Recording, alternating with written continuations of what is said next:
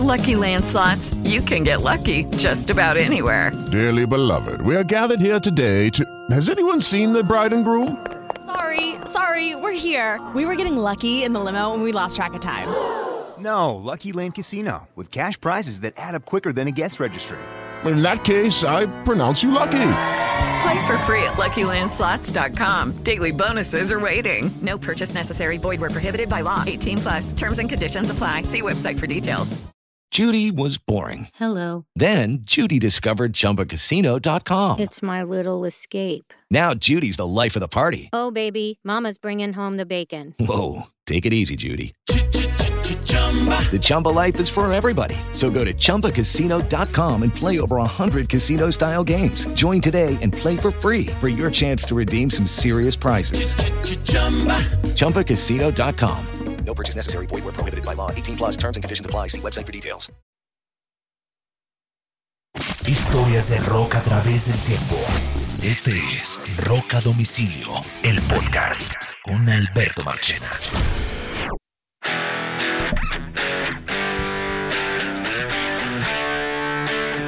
Bienvenidos a un nuevo episodio de Rock a Domicilio y hoy, una vez más, logramos reunir para un episodio muy especial a los tres amigos en The House. Así que le doy una bienvenida a Mr. Juan Kiss en Medellín. Ahora sí, en Medellín, ¿no, Juanito? Pues eh, eh, técnicamente sí estoy en el Valle de Aburrá, pero estoy en Envigado, en la Loma de las Brujas, listo para hablar de rock and roll aquí. Qué buen nombre, ¿no? Para transmitir desde aquí. Se llama la Loma de las Brujas. Esto está bien, ¿no? Sí, la Loma de las Brujas. Ok. ¿Y al- alguna razón en especial porque se llame la Loma de las Brujas? Ah, pero es que le quito la parte metalera si cuento la historia, Ah, pero bueno, la voy a contar. Bueno. La voy a contar, la voy a contar, la voy a contar. Se llama la Loma de las Brujas porque donde termina la loma, que es muy empinada, que también se conecta con el con la Loma del Escobero, ambas tienen que ver Escobero, Escoba, la Loma de las Brujas. Allá donde terminaba la Loma de las Brujas y empataba con el Escobero, era la fábrica de escobas más grande que tenía Medellín, la Medellín de antaño. Entonces todas las escobas las colgaban alrededor de la casa y las exhibían y la gente subía a comprarlas allá. Entonces, a, man- a ma- a manera de broma, la dejaron la loma de las brujas por el tema de las escobas. Oñoro está en Barranquilla. En. ¿Qué barrio es el, el- el suyo, Oñoro? Bueno, podría ser Ciudad Jardín. Eso es por el, por el Parque Sagrado Corazón, ¿verdad? Sí. Allá hacían muchos conciertos de rock en el pasado, ¿no? Bueno, Marchena, ¿qué te digo? A cada rato suena algo ahí, pero rock no mucho. Ay, María. Desde la última vez con REO Speedwagon. No, no, no Uy, digo. Bueno, y yo estoy um, aquí en Miami con un calor infernal, eh, infernal. Hoy estaba a 41 grados centígrados cuando me subí al carro, Yeah. calcule. Eh, Ave María. Y eso que 41. todavía verano... Todavía falta un mes más de verano fuerte. 41 grados. Y con este calor de verano, la serie del verano en Estados Unidos fue Stranger Things. Se estrenó a comienzos del mes de julio la nueva temporada, la cuarta. Y de por sí, el primer fenómeno musical que generó fue la reactivación de una canción de Kate Bush llamado Running Up That Hill.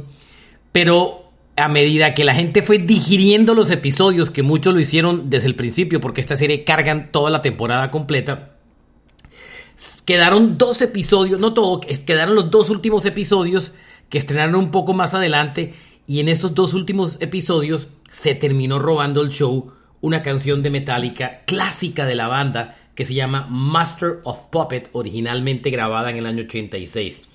36 años después, en una escena de la película, uno de los personajes que se llama Eddie Munson, que es un chico que está en el colegio, en la escuela en secundaria, relegado, que nunca se gradúa, metalero a morir, fan de Iron Maiden, anda con un chaleco de Ronnie James Dio y tiene una guitarra que adora, termina combatiendo a, a unas especies de eh, aliens o, o medio vampiros o yo no sé cómo serán estos animales eh, y los logra de- los, los atrae para distraer la atención eh, de otro momento de la serie, que ya sería explicarla muy lejos, eh, tocando el Master of Puppet de Metallica, que originalmente lo que oímos ese solo es hecho por eh, el hijo de Robert Trujillo, Ty Trujillo, que lo recuerdan que... versión. Exacto. Pero la canción finalmente adorna toda la, la serie. Esa es una serie que lleva cuatro temporadas, creada por los Duff Brothers y esta serie y esta canción se sincronizó, que es como se utiliza cuando una canción, como se dice cuando una canción se, eh, se incluye dentro de una serie. Prácticamente fue los, los que realizan la serie que se llaman The Duff Brothers, la escogieron desde un, un inicio, o sea, diseñaron el capítulo en función de la canción Master of Puppet de Metallica. Eso ya de por sí le creaba una atmósfera especial. Y por estos días, la canción está disparada en listas se ha revivido de manera brutal. Está entrando el top 40 de la radio en Estados Unidos por primera vez. Está en los top de Spotify, Apple, whatever, whatever, whatever. Y se ha vuelto un fenómeno increíble. Yo le pregunto a Juan que tiene emisora, ¿la está poniendo otra vez? ¿La está rotando como nueva? ¿La gente se la está pidiendo, Juan? Efectivamente, Stranger, bueno, es que Stranger Things, Master of Puppets aunque siempre ha estado en programación, pues le subimos dos escalones más y la tenemos en alta rotación porque la gente pide mucho la canción y uno no puede ser ajeno, esa es una de las cosas que tienen que aplicarse a la radio, uno no puede ser ajeno a lo que los medios o las plataformas que son nuestra competencia están moliendo y dándole como a rata. Nosotros también tenemos que pegarnos de eso. Claro que Master of Puppets suena en radioactiva, sí señor. Me encanta, muy bien, lo felicito, menos mal. Bien. que si no metí fue, fue la otra. ¿Cómo se llama la otra? Running Up That Hill de Kate Bush. No, esa no. Es más, yo nunca había oído esa canción, Marchena. La, la, conocí con la... Mi hija me dijo, mi hija es fanática de Stranger Things. Me dijo, papi, ¿cómo que no la conocías? Y eso es un éxito de los 80. es un éxito de los 80. Incluso la original eh, es de Kate Bush, pero mucha gente la conoció porque Placebo en un disco de covers hizo una versión. Inclusive Por cuando... Ahí los, va la jugada. Cuando los productores pensaron en la en, en, originalmente la canción pensaron en la versión de Placebo pero la lógica era sincronizar la original porque la serie era en los Pero- 80 Pero Y- la, la- déjeme decirle que la original no fue tan mamonazo como la no gente fue cree. grande en Inglaterra gigante número uno o, o top 5 top 10 en Estados Unidos llegó al 36 en listas Esa vaina no sonó en Medellín. Se no, aseguro. no no no no eso eso era responsable Tito López y Donny Miranda en esa época Yo y no- nunca había escuchado esa canción de Kate Bush. Yo sí, yo sí, la, Yo la- yo sí, inclusive le cuento la historia. Tuve el single de 45 y yo era muy fanático de Kate Bush. No tanto por, aunque esta canción me gustaba, era muy fanático por un dúo que tiene con Peter Gabriel del álbum Soul que se llama In Your Eye, que se llama Don't Give Up. Ese, ah, Qué belleza ese álbum. Qué belleza ese álbum de Gabriel. Pero dejando, dejando atrás el Running Up That Hill y metiéndonos en el Master of Puppet, el disco se ha reactivado. Usted entra a los almacenes de disco y las de cadena inclusive y ve versiones del Master of Puppet por todos los lados. Esto es la locura. Y es el momento de hablar. Me encanta la historia de reivindicar del disco. Metallica, inclusive muchos fanáticos salieron a decir, ah, ahora se vienen a caspear el grupo, ahora se volvieron metaleros. Y Metallica dijo, no, todos los nuevos fans de Metallica y de Master of Puppet a través de Master of Puppet son bienvenidos. Y yo le decía una cosa a, a, a Oñorola el, otro día, Juan, y es que eh, cuando uno le gusta una cosa que mucha gente descubre tiempo después, a mí me gusta porque yo me siento reivindicado. No sé cómo lo siente usted. No, yo estoy, yo estoy totalmente de acuerdo. Yo, ¿cómo no me va a gustar que nuevas generaciones? Yo le aseguro que miles, tal vez cientos de miles y por qué no, tal vez millones de muchachos que han visto Stranger Things no conocían ni una sola canción de Metallica. Tal vez lo que hizo con, con J Balvin, tal vez, no sé, pero, pero me hace muy feliz que, que los muchachos de ahora escuchen Metallica y que entren a Metallica por ese álbum. O sea, yo estaría triste si la canción hubiera sido del Load o del Reload. Estaríamos muy mal representados, pero coger ese álbum de una vez me parece maravilloso y lo celebro. 36 años después, el disco está increíble. Se le arregló el año Metallica que iba bien, no tenía disco planeado y ahora están cerrando la gira de los conciertos con Master of Puppet. Eh, ap- aparecieron en TikTok, hicieron una, un duelo con la versión que aparecía en la serie de televisión. Claro, con Lars a bordo no va a desperdiciar ninguna moneda que quede suelta. Eso lo sabe hacer El enano, el enano la tiene clara. Claro, por por, supuesto. Y hoy, más que toda esa historia, hablemos del disco. Vamos a hablar del disco y tengo un par de fans furibundos de ese disco, que son Oñoro y Juan Kiss. Eh, o sea que mejor acompañado no puedo estar. O sea, y ustedes no pueden tener un par de personajes más fanáticos de esto. Yo, yo voy a ser como la guía, pero ellos son los que yo creo que son los, los senseis de este episodio. Vamos a... ¿Dónde estaba parado Metallica aquí? Era el tercer disco de Metallica este. Fue editado el 3 de marzo del 86 por Elektra Records. Eh, Es el primer disco de Metallica que arranca con Elektra porque el pasado, el Ride the Lightning, había mm, salido con Megaforce y reeditado en el camino eh, por Elektra que los firmó en, en esa época, ¿no, eh, Juan? Tiene usted toda la razón. Es el tercer álbum de Metallica.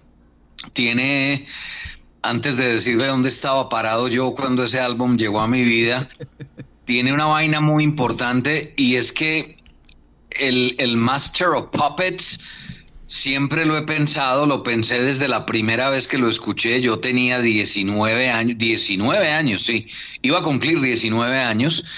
Y, y yo siempre dije, es la mezcla perfecta entre el primero, el Kill 'Em All, y el Ride the Lightning, pero con un paso adelante. Ese paso adelante es la madurez en la composición, la madurez en la ejecución de los instrumentos, sobre todo Kirk Hammett, el progreso como guitarrista de Kirk Hammett, del Ride the Lightning al Master of Puppets, es impresionante. Y además la producción de ese álbum, Metallica, en ese álbum suena como un tanque de guerra. Entonces es la mezcla perfecta de los dos primeros y, es un álbum perfecto de comienzo a fin, incluida la carátula. Yo, yo tuve la fortuna de comprarlo cuando salió en uno de los pocos almacenes de música importada que, que tenía Medellín y, y lo compré con, con un amigo, lo compré con Mauricio Montoya. Mauricio y yo comprábamos mucha música, Bull Metal pues. Y fuimos a comprarlo y él compró su copia y yo compré la mía. Nos fuimos a Avenida Jardín con la Nutibara en Medellín, su cuarto, y pusimos a traquear esa vuelta y nos enamoramos inmediatamente de ese álbum. Ese álbum es, es una joya, es perfecto. El disco fue grabado en Dinamarca, eh, en los estudios Sweet Silence Studios. Eh, más adelante contaremos la razón por la que se fueron a grabar a Dinamarca. El productor del disco es Flemmy Ra Rasmussen, que trabajaba por primera vez con el grupo, ¿cierto, Juan? No, no. Eh, ¿O no, no, ya había trabajado en el anterior, ¿o no? Sí, sí, él casi no trabaja en este, pero es el... eh, Fleming Rasmussen es productor, si no estoy mal, de un disco de Rainbow que a ellos les gustó, se fueron para Dinamarca, lo grabaron y en, y en este tercer álbum querían cambiar, pero se, se querían cambiar, ¿sabes por qué? Porque el cuarto donde habían grabado las baterías lo habían quitado o algo así, pero al final terminaron haciéndolo en el mismo estudio y con el mismo productor. Incluso, Pero, un, un dato momento, fino. a- a- El que sonaba, muy importante. el que ellos Dígalo. querían utilizar como, bate- eh, como productor del disco era Geddy Lee de Rush.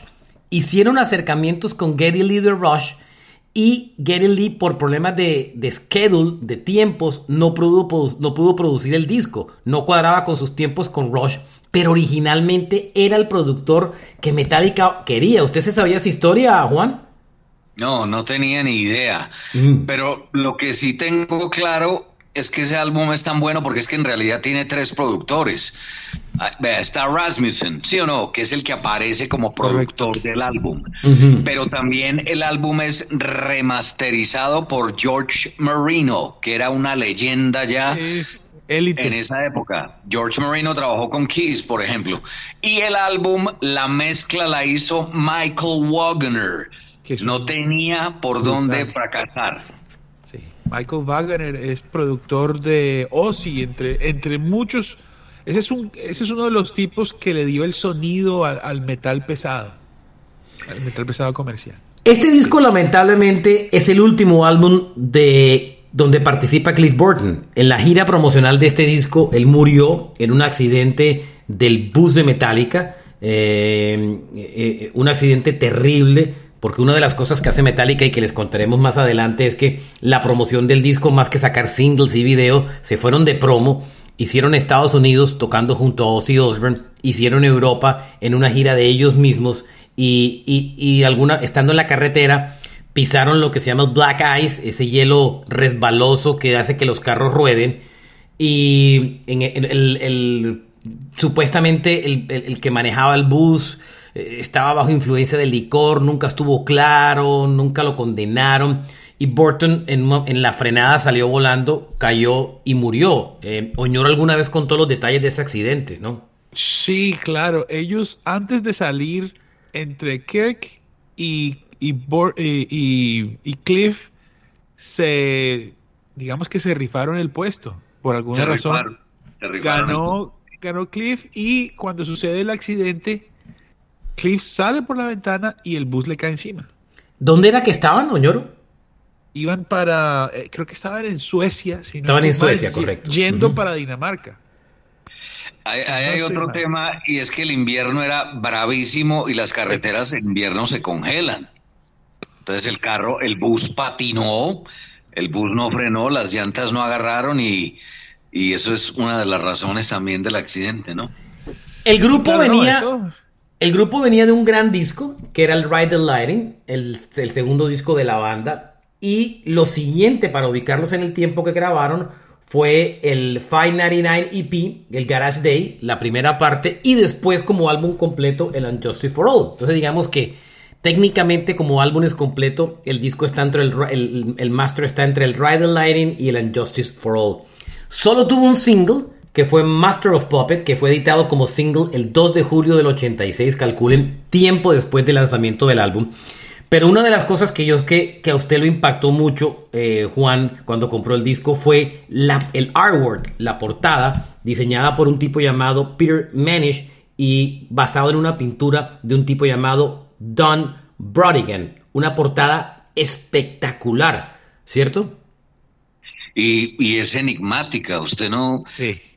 se imagina cuántas veces me acosté yo en mi cuarto en el barrio San Joaquín a oír ese álbum, y dar detalle por detalle esa carátula y el logo me parece que se ve, el logo se ve hermoso, bellísimo, como si estuviera empotrado allá en el Olimpo Sí, sí, sí. Maravillosa, las manos con las cuerdas de titiritero, las tumbas. asco Son tumbas de soldados porque inclusive en un- son unas, unas, es como un, un cementerio, por así decir, con una grama alta, medio abandonado, que ahí hay una señal, unas cruces blancas, un, un casco de soldado colgado de una de las cruces como tal, unos, las cruces en- eh, eh, jaladas o manipuladas por unos hilos sostenido por un par de manos que vienen desde unas nubes con un cielo rojo como color sangre y al fondo como un atardecer eh, mm, como color naranja, muy y en la mitad las letras gigantes como dice Juan, poderosísimas y empotradas como en mármol de la palabra metálica. Qué cosa tan bella. Y ese logo, ese logo lo, lo amé yo toda mi vida y es un álbum muy especial desde, desde el que uno lo oye la primera vez, la, la mezcla de las guitarras flamencas, acústicas, me Battery, parece... uf. Battery es una de mis canciones favoritas, no solamente de ese álbum, no solamente de Metallica, sino de toda la historia Igual, de sí. Ese álbum es, ese álbum es, voy a decir la verdad, una putería. Eh, el Oye, prim- Marchena, Juan, dígame, yo, le- yo les quiero contar el día que escuché por primera vez Master of Puppets.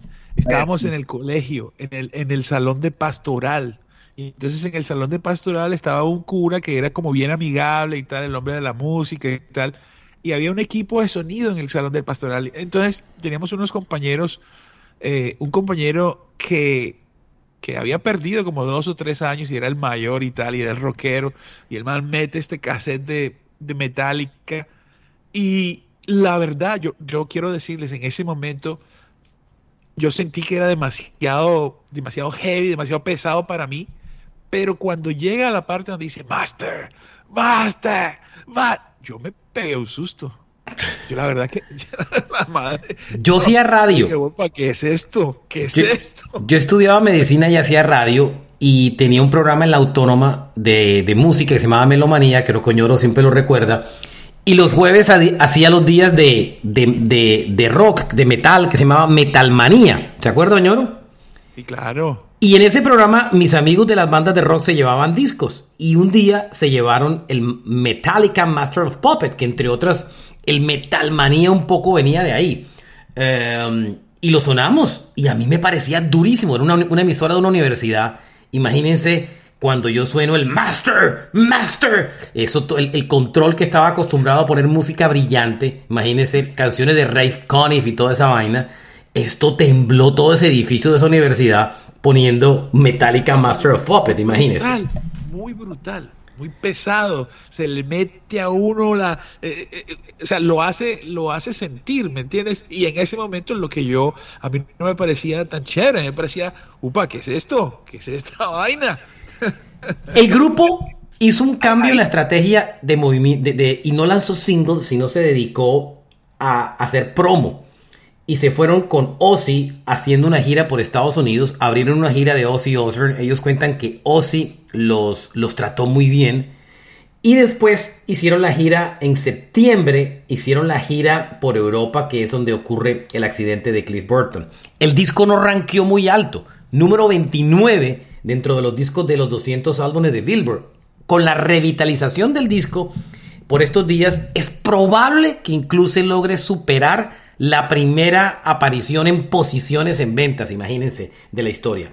Master of Puppet nunca entró al listado de las 100 canciones de Billboard, nunca.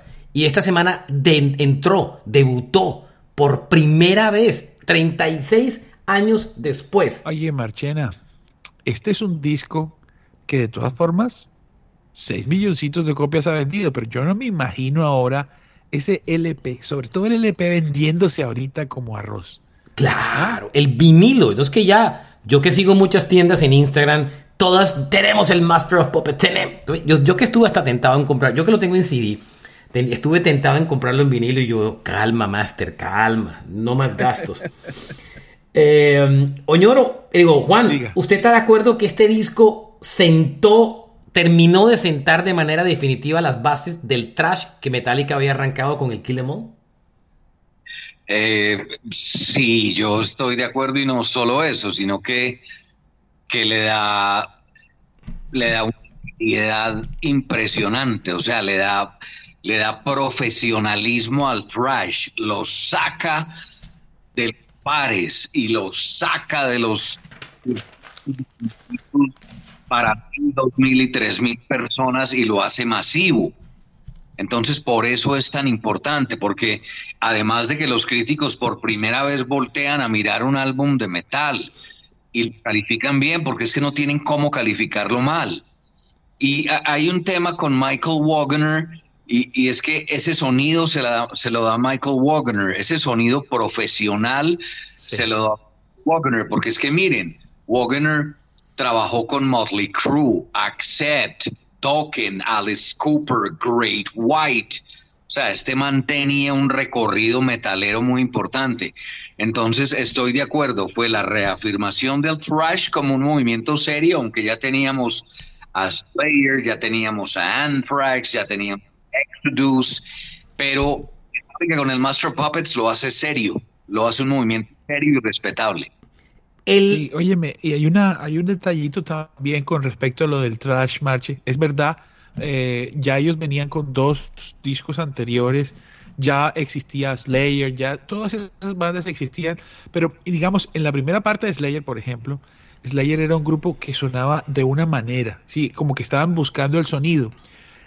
Cuando sale el Master, en ese año en particular, eh, después del Master of Puppet hay una como, como una explosión increíble. Mire, este año donde sale el Master es el año donde después sale el Pressure to Kill the Creator, el disco de Sodom, el disco de Destruction, eh, Tankard, el P-Cells de Megadeth, el Raining Blood de, de Slayer, el Game Over de Nuclear Assault, eh, Darkness Descent de Dark Angel. Mejor dicho, ese año sale Metallica y salieron a correr todas las bandas a sacar discos y fue un, un, el año clásico del thrash metal. Exactamente. Adicionalmente, hubo una coyuntura que, que, marcó desde el inicio que este disco iba a ser grande. Primero que todo, dos cambios importantes. Metallica era firmado por Megaforce, eh, su manager era el dueño de la disquera que murió este año, un legendario, sí. una leyenda, John Johnny Zar Zarzula. Jo Johnny Zarzula, John Zarzula, que murió hace este año, hace poquito, y que Metallica le rindió un homenaje. Él era el dueño de Megaforce, era disquero y era manager de la banda.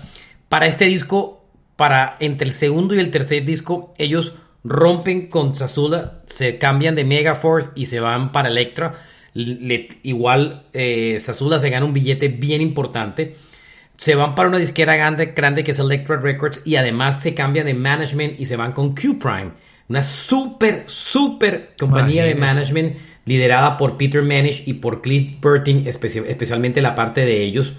Y, y, lo primero que hace esta compañía es conectarlos. Los conectan con la gira de Ozzy. Previamente los ponen, a, los ponen a tocar en el Monster Rock, que es el Donington hoy en día.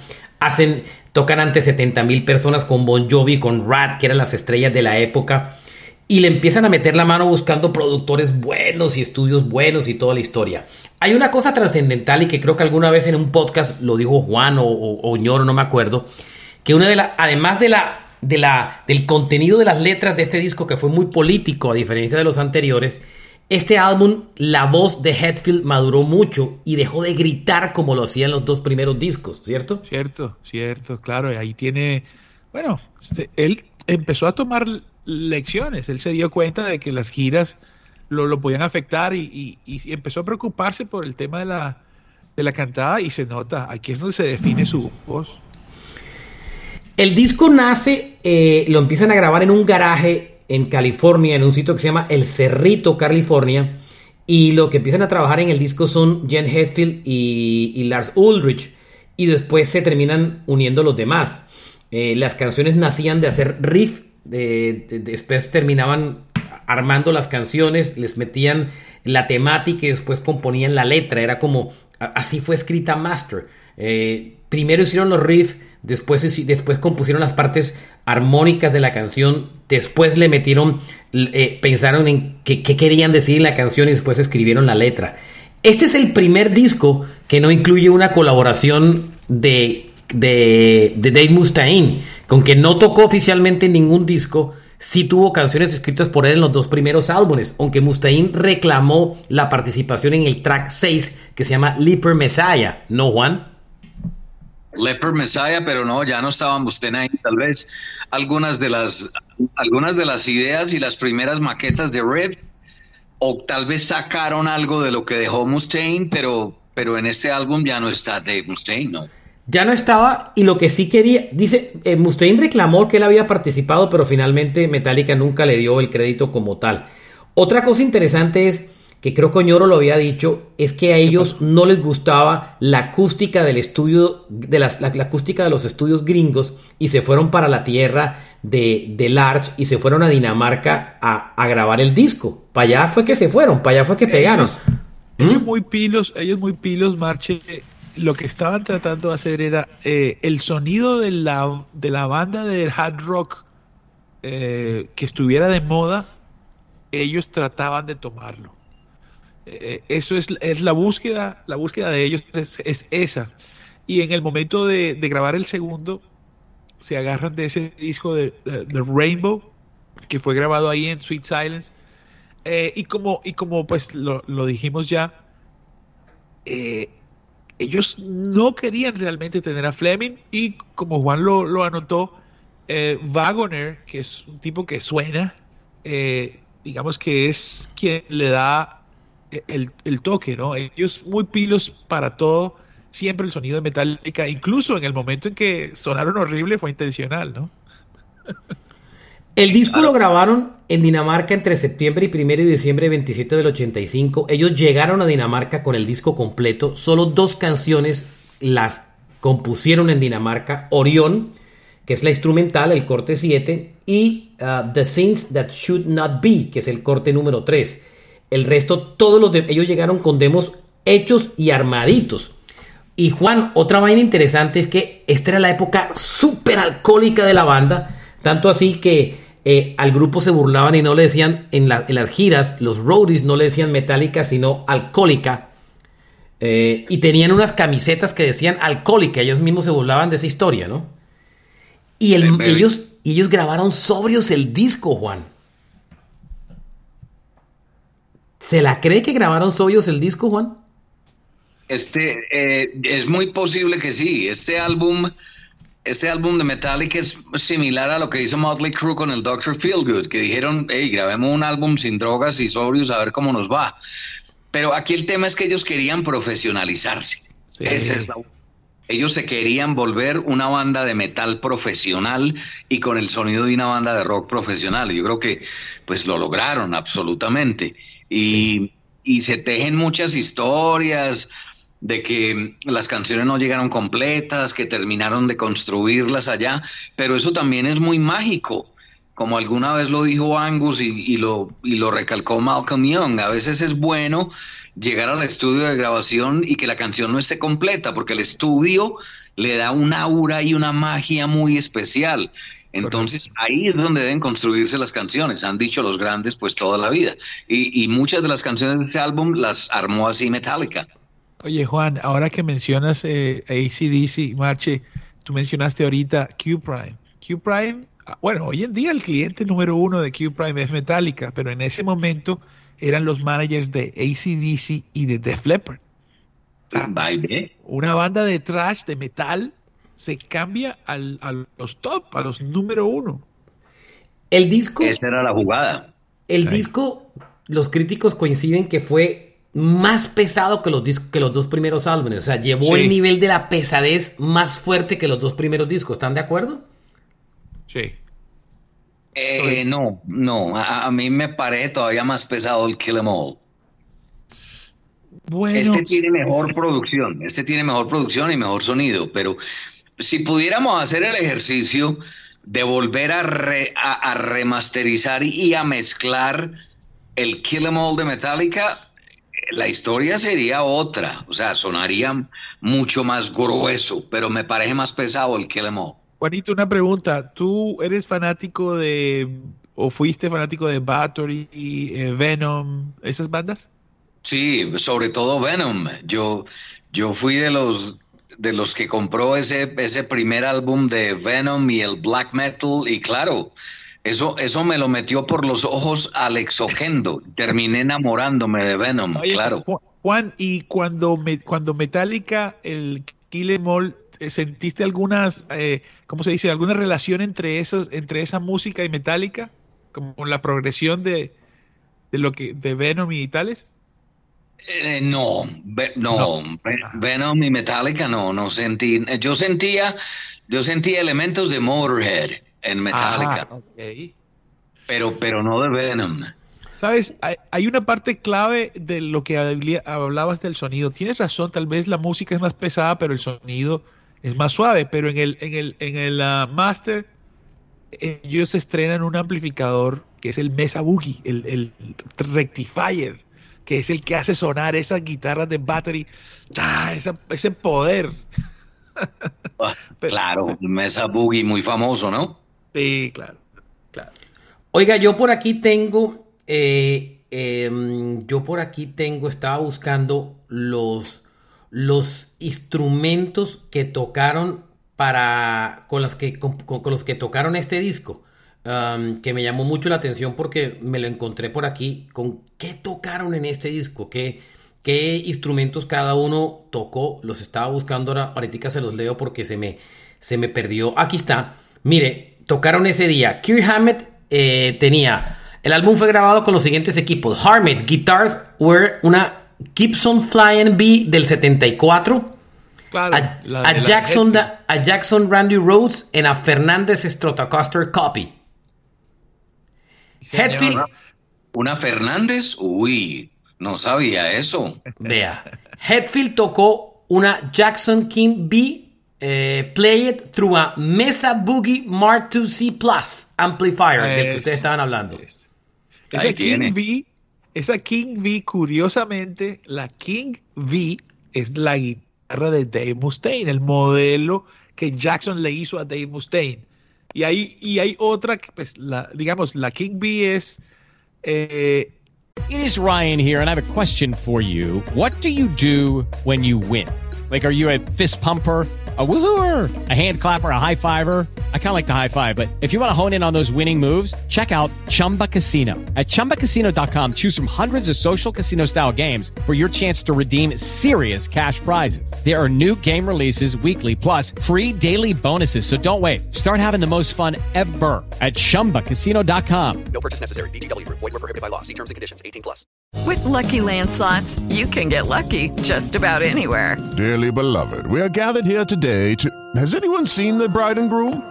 Sorry, sorry, we're here. We were getting lucky in the limo and we lost track of time. No, Lucky Land Casino, with cash prizes that add up quicker than a guest registry. In that case, I pronounce you lucky. Play for free at LuckyLandSlots.com. Daily bonuses are waiting. No purchase necessary. Void where prohibited by law. 18 plus. Terms and conditions apply. See website for details. O'Reilly Auto Parts puede ayudarte a encontrar un taller mecánico cerca de ti. Para más información, llama a tu tienda O'Reilly Auto Parts o visita oreillyauto.com.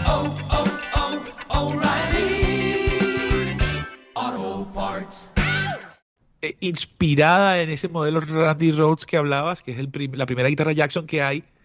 Pero qué curioso, la King V es la guitarra que le diseñaron a Dave Mustaine. Cliff Burton toca un ¿Qué Aria? Pro 2S1000 eh, a través del Mesa Boogie Amplifier también.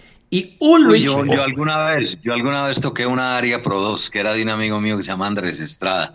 Esa es una gran guitarra. ¿Sabe quién usa una Aria Pro 2 también? George Lynch de Dokken en los tres primeros álbumes de Dokken. Ulrich tocó en un equipo Tama, un drum equipment de Tama. Y, Toda la vida. Y se llevó un Ludwig Black Beauty Snare drum que era propiedad de Rick Allen de Def Leppard. Ah, ojo ahí. ¡Tatazo! ¿Qué tal, ah? Ahí es, ¿Qué ahí, tal? por eso era que quería traer el pedacito porque me llamaba la atención que había un pedacito de la batería de Def Leppard en el, en el Master of Puppets. Ojo, ojo ahí que, que Kirk Hammett nunca tocó las rítmicas. Siempre solo grababa los solos cuando Hetfield. Bueno, el Hetfield solo de el solo de Master of Puppet es de Hetfield, ¿no? Pero la parte melódica, la parte suavecita, la parte rápida sí es Hetfield. Cuando usted agarra el CD dice The Guitar Solo, dos puntos, Hetfield.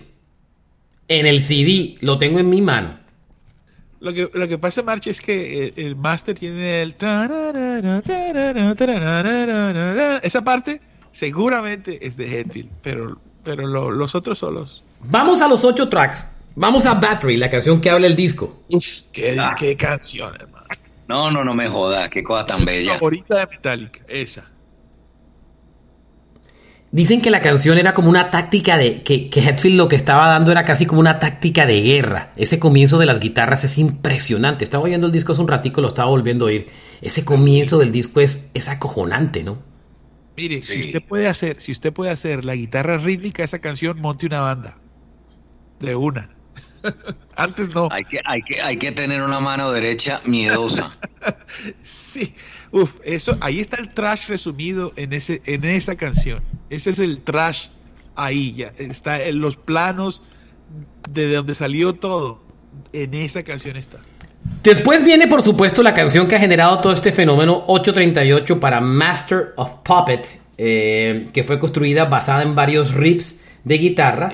eh, y yo me he encontrado unis porque mucha gente se pregunta de qué, de qué trata esa- esta canción.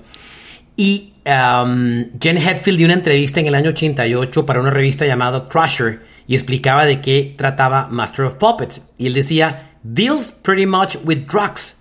Eh, trata mucho sobre el tema de drogas. How things get switched around instead of controlling what you are taking and doing it drugs con- eh, co- controlling you.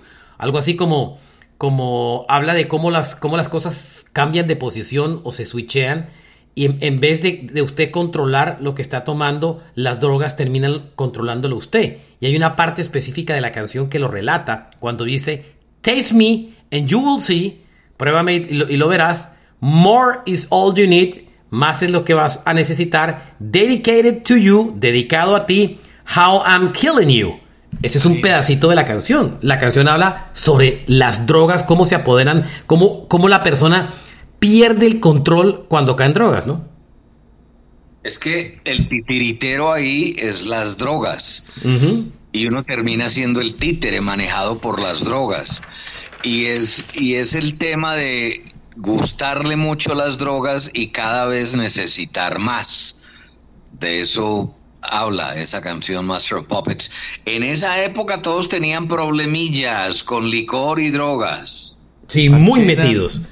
Marchena, di no a las drogas, por favor. El tercer corte, eh, yo que soy el rey de la zanahoria, el tercer corte del disco se llama The Scene That Should Not Be, que fue una de las canciones que contamos, grabaron, el demo lo hicieron directamente cuando ya estaban en el estudio en, Dinamarca grabando. Esta es otra canción que ta, también eh, es bastante dura, oscura, pero es, es, es, es, dicen que está muy inspirada en, ciertas cosas de Black Sabbath. ¿Ustedes notaron eso? Eh, sí, no, Metallica tiene mucho de Tony Iommi, ¿no? El, los riffs vienen mucho de, de Black Sabbath. Estos manes eran, eran una mezcla perfecta de cuatro bandas que eran eh, Black Sabbath, eh, Motorhead, Iron Man, Iron Maiden y Diamond Head. Entonces, sí, sí, ellos salían de ahí, ellos, ellos son hijos, como si hubieran metido esas cuatro bandas en una licuadora y el jugo que salió fue Metallica. Ese es el origen.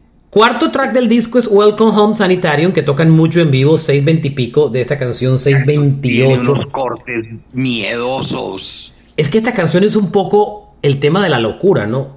Todo el madness, toda la locura, toda como como esa parte de, de, lo que produce finalmente las drogas o lo que deja las drogas en, en, las personas cuando se apoderan. Es sobre la pérdida del control mental, ¿no?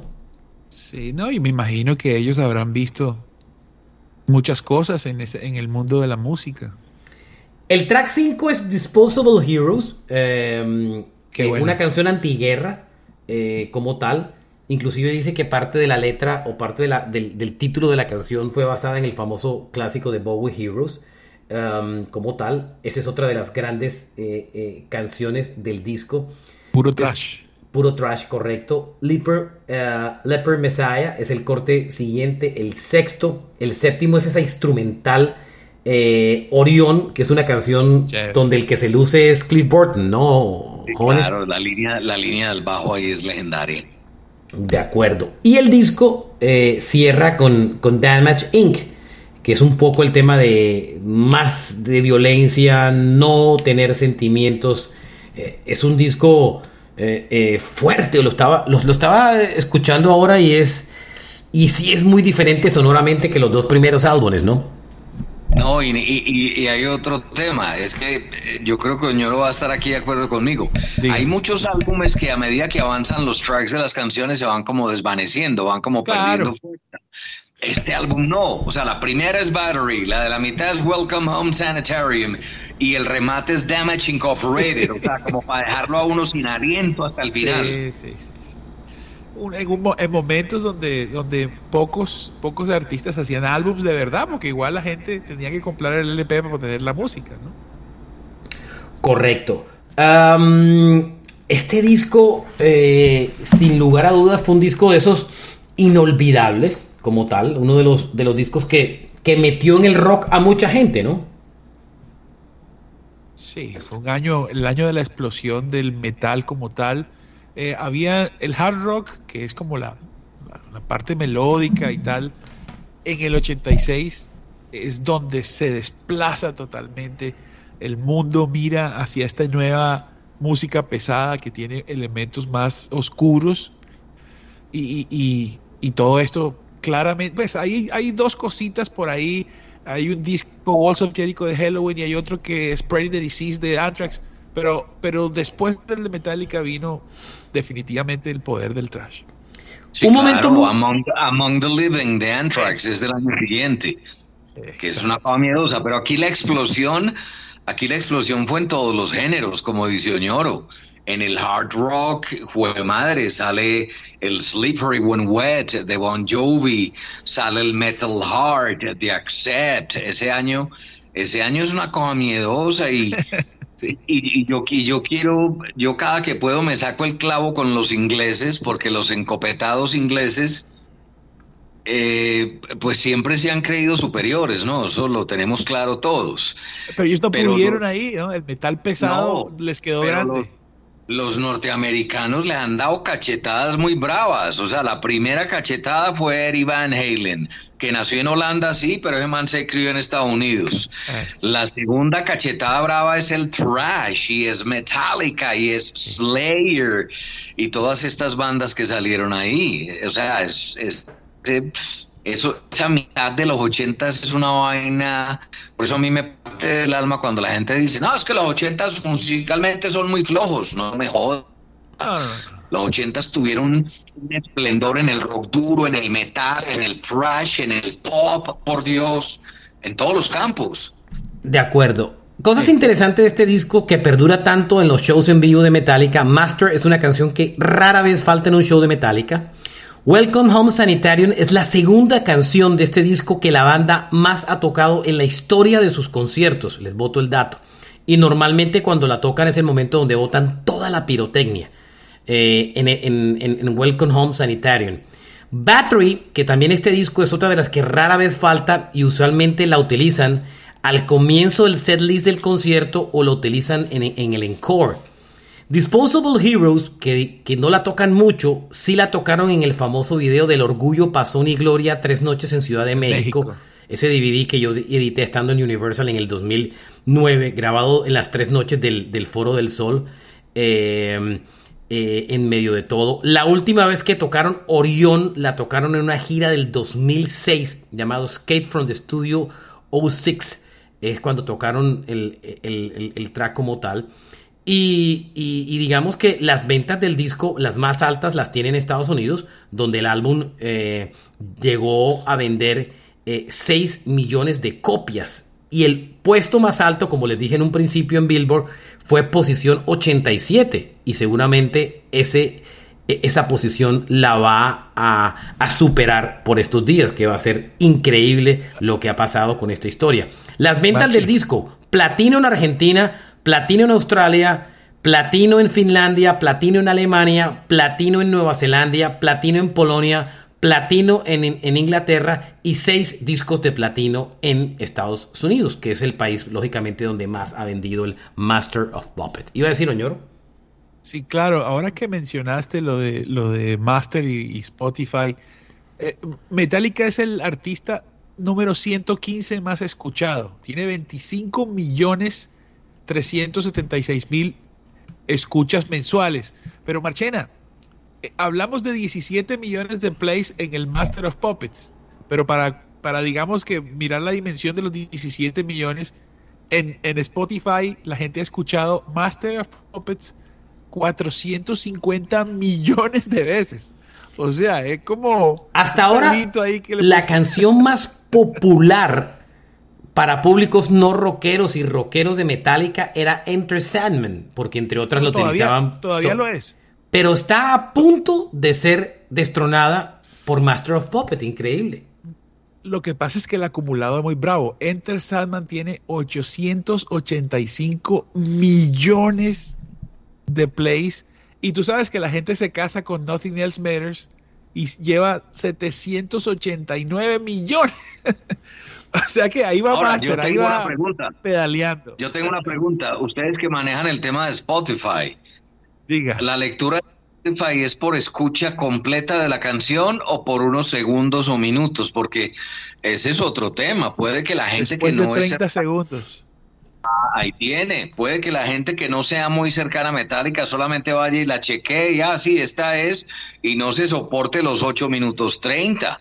O solamente vayan a Mira, En el caso de la película Stranger Things, que la ponen largo, la, ¿sí me entiendes? La gente la escucha, la saborea en, la, en el video y después va y la escucha, ¿sí o no, Marche? Yo no creo que sea... Sí, ahora, ¿Ah? la exposición... Ahora, Enter Sandman tuvo una exposición muy grande porque había un beisbolista muy famoso de los Yankees que era un cerrador, o sea, el que sacaban en el octavo, noveno inning para cerrar el partido y, no permitir más carreras.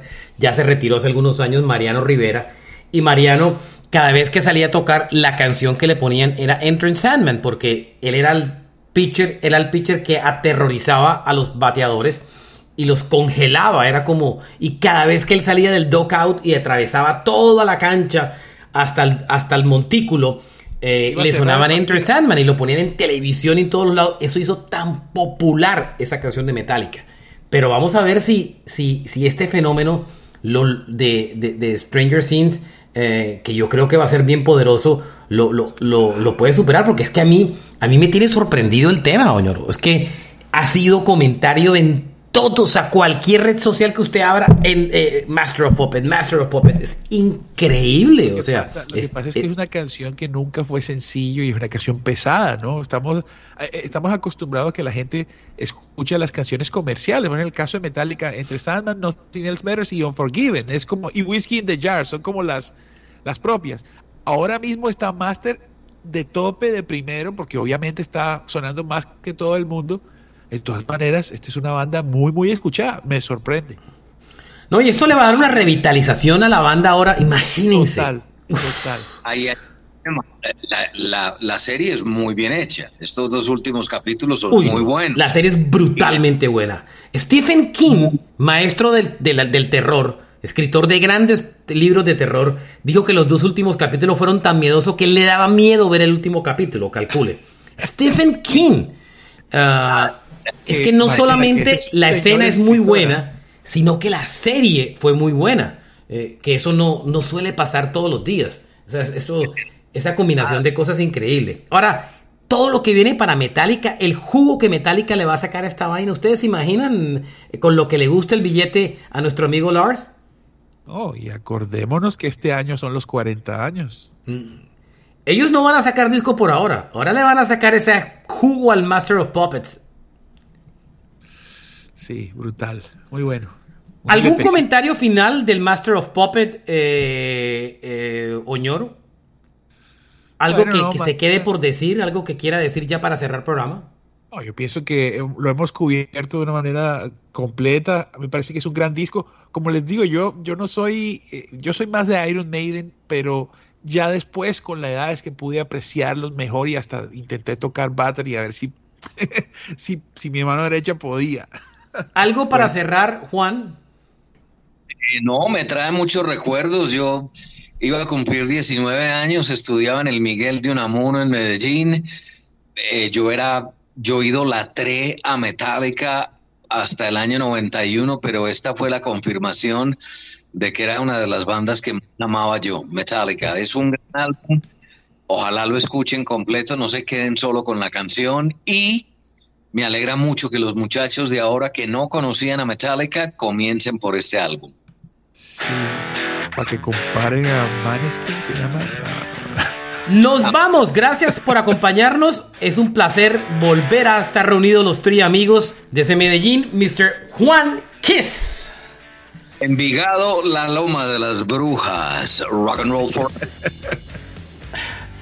Desde Barranquilla City, Mr. Carlos Oñoro.